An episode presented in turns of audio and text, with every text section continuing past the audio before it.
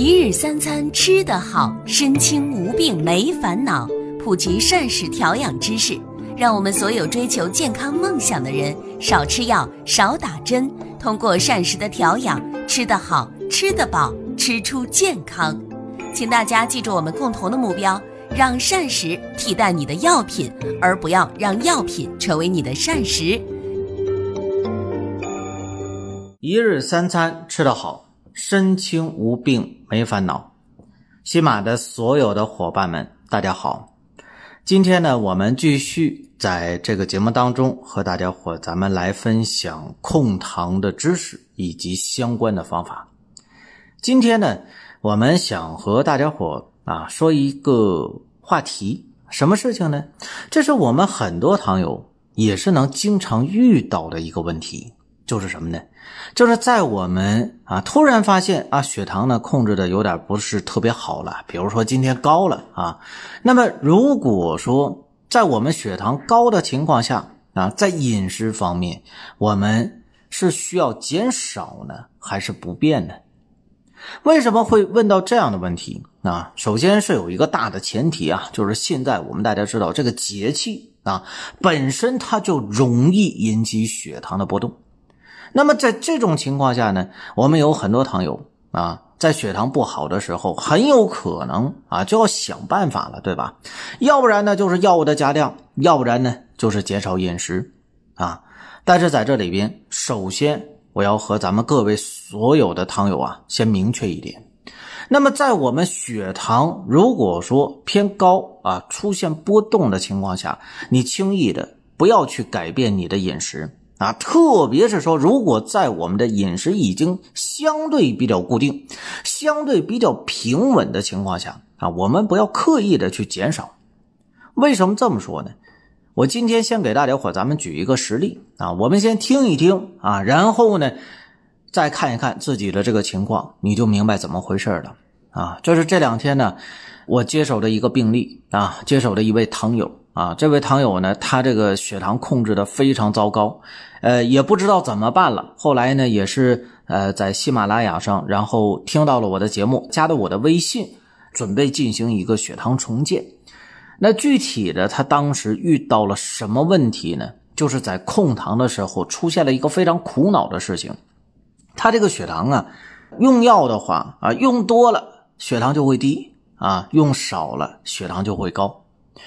那有些伙伴可能就觉得说，这还叫事儿吗？对吧？那就找到一个合适量嘛。听我说完啊，这位糖友呢，这老爷子啊，他呢自己平时啊，在被一开始确诊糖尿病之后呢，那么就开始使用胰岛素啊，呃，在很长一段时间之内，血糖相对都是控制的比较平稳的啊，基本上呢，我们说空腹血糖六点几。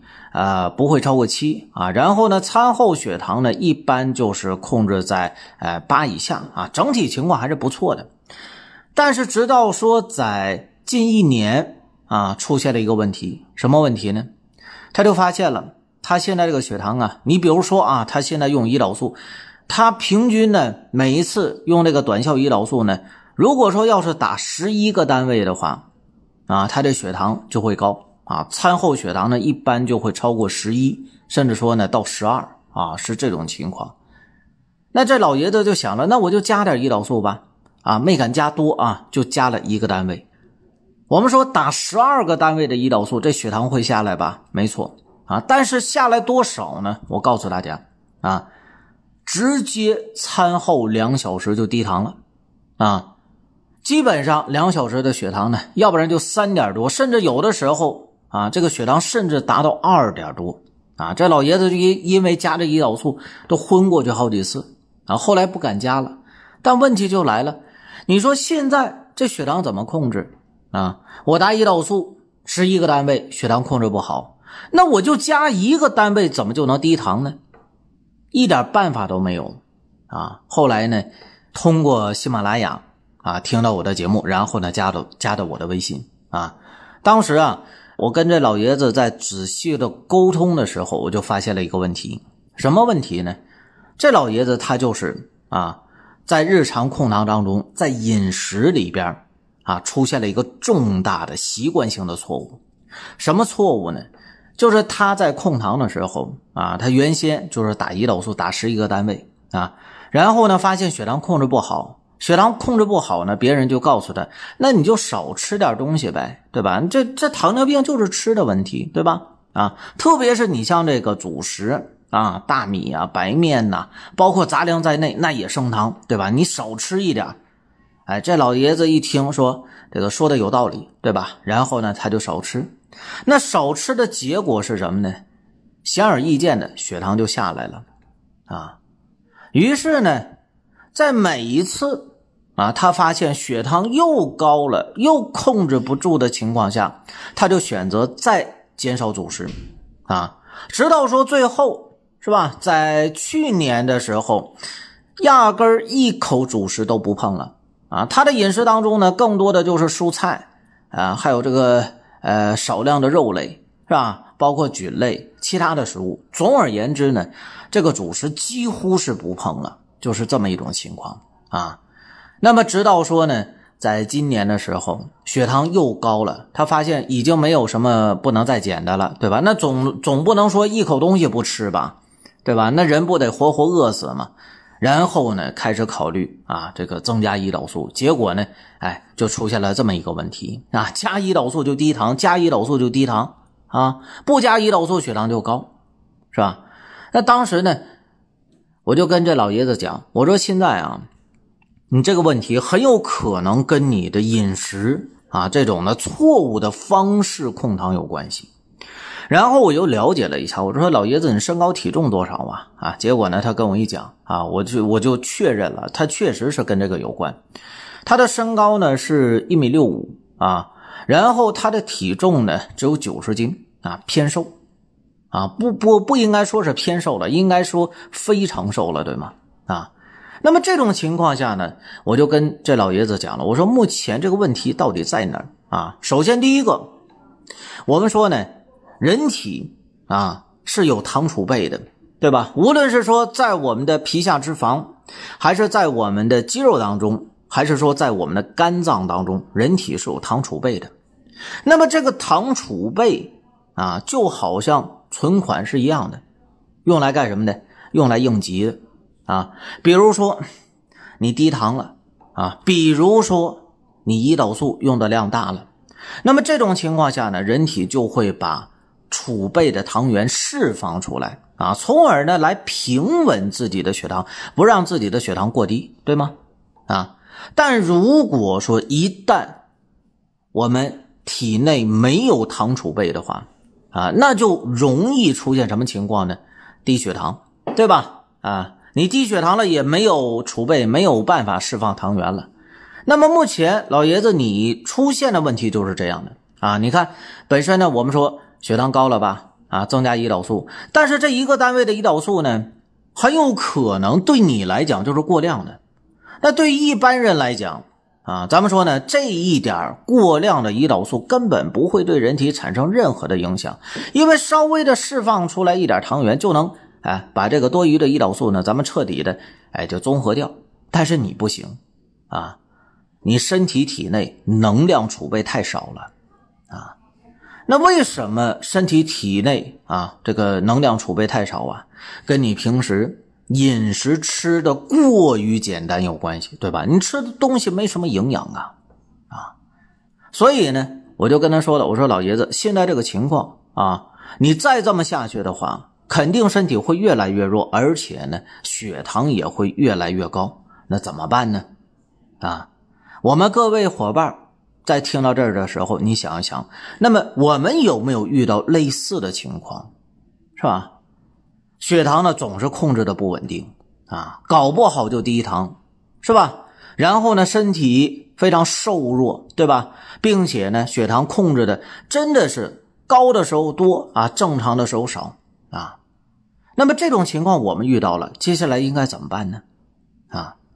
说到这儿的时候，我说句题外的啊，就是如果说大家伙在收听我节目的时候呢，啊，确实对你控糖有帮助的话，不要忘记了点击节目旁边免费订阅的按钮啊。另外呢，呃，就像我在举到这个老爷子的病例是一样的啊，我们大家伙呢在控糖的时候，你肯定会遇到各种各样的问题啊。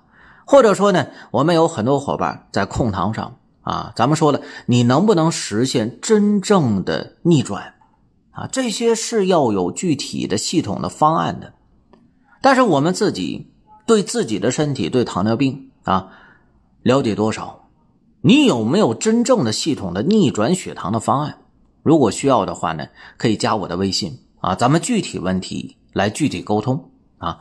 好了，咱们来说这个老爷子的情况啊。那当时我就跟他讲了，我说目前啊，我们要做的第一件事情，肯定是要在饮食上啊进行一个变动啊，我们要增加你每次啊进食的这个食物的种类，以及呢增加整体的营养，当然要是在合理和均衡的情况下啊。但是这老爷子就说，按照我告诉他的吃法啊，吃了两天之后呢。呃，就不愿意了，为什么呢？因为血糖会高，啊，然后呢，我就跟他讲，我说没关系啊，你呢把胰岛素这回再增加上啊，你再增加一个单位是吧？那增加一个单位之后呢，咱们说原先打十二个单位，不是说血糖直接就是二点多、三点多，呃，三点多吗？啊，但是这回呢，血糖哎，就是相对比较正常，在八到九左右，是吧？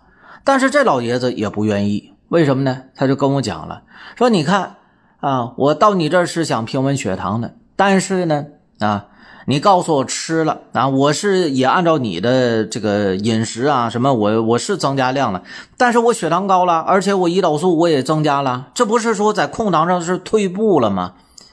我说目前这个情况啊，你需要找到突破口，什么突破口呢？就是你现在身子很弱。啊，然后呢，糖尿病很重，营养缺失，是吧？那么这种情况下呢，越缺失营养，身体机能恢复越差，控糖的效果越不好，控糖效果越不好，糖尿病对你的伤害就越大，你的身体越弱。那么接下来，你这不是恶性循环吗？所以说怎么办呢？啊，我们必须要找到突破口。这个突破口是什么呢？首先。我们先从饮食上先增加营养，那增加营养之后，咱们说血糖会不会升高呢？必然会升高，对吗？这都不用想的，你吃的多了，血糖会升高的。但是我们增加胰岛素啊，短期之内把血糖再平稳下来的话，至少我们能换来什么呢？能换来营养基础的累积啊，能够提升你身体的整体的体质，对吧？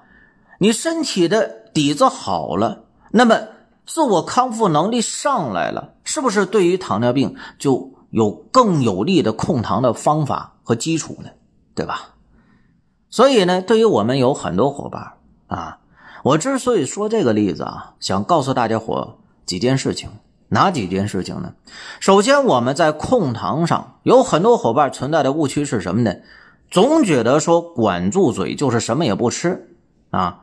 那么其实呢，我们也确实啊，在什么也不吃的情况下，你血糖可能在短期之内是很稳定的。但是这种做法是错的啊，因为长期呢会让我们身体内耗加重，从而让我们糖尿病反而更加难以控制啊。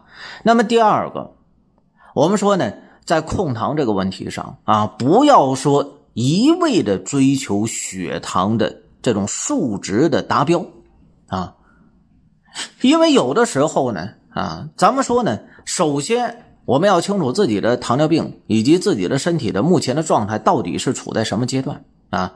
有的时候虽然血糖高了，但是呢，啊，在合理用用药控制的情况下，那么保证基础的营养啊，为自己呢能够在康复的道路上积蓄力量，才是最为重要的。所以啊，今天啊。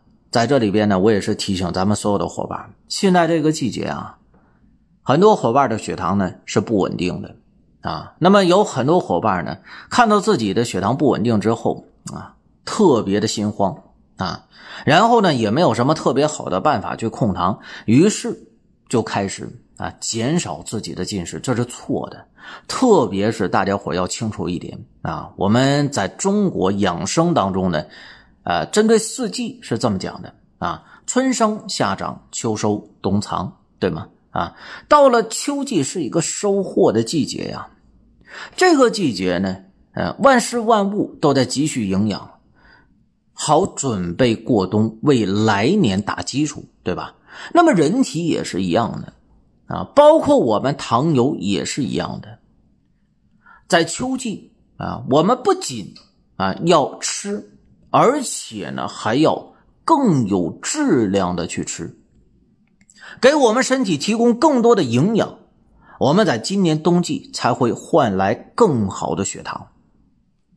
但是具体的，我们说怎么去吃？啊，怎么去控糖，对吧？其实呢，饮食这一块也是我们在呃血糖重建方案当中啊，在逆转血糖的这个过程当中一个重要的环节。那我相信咱们可能有很多伙伴也是不明白的，呃，没有关系啊，你可以加我的微信啊，咱们呢具体问题具体沟通。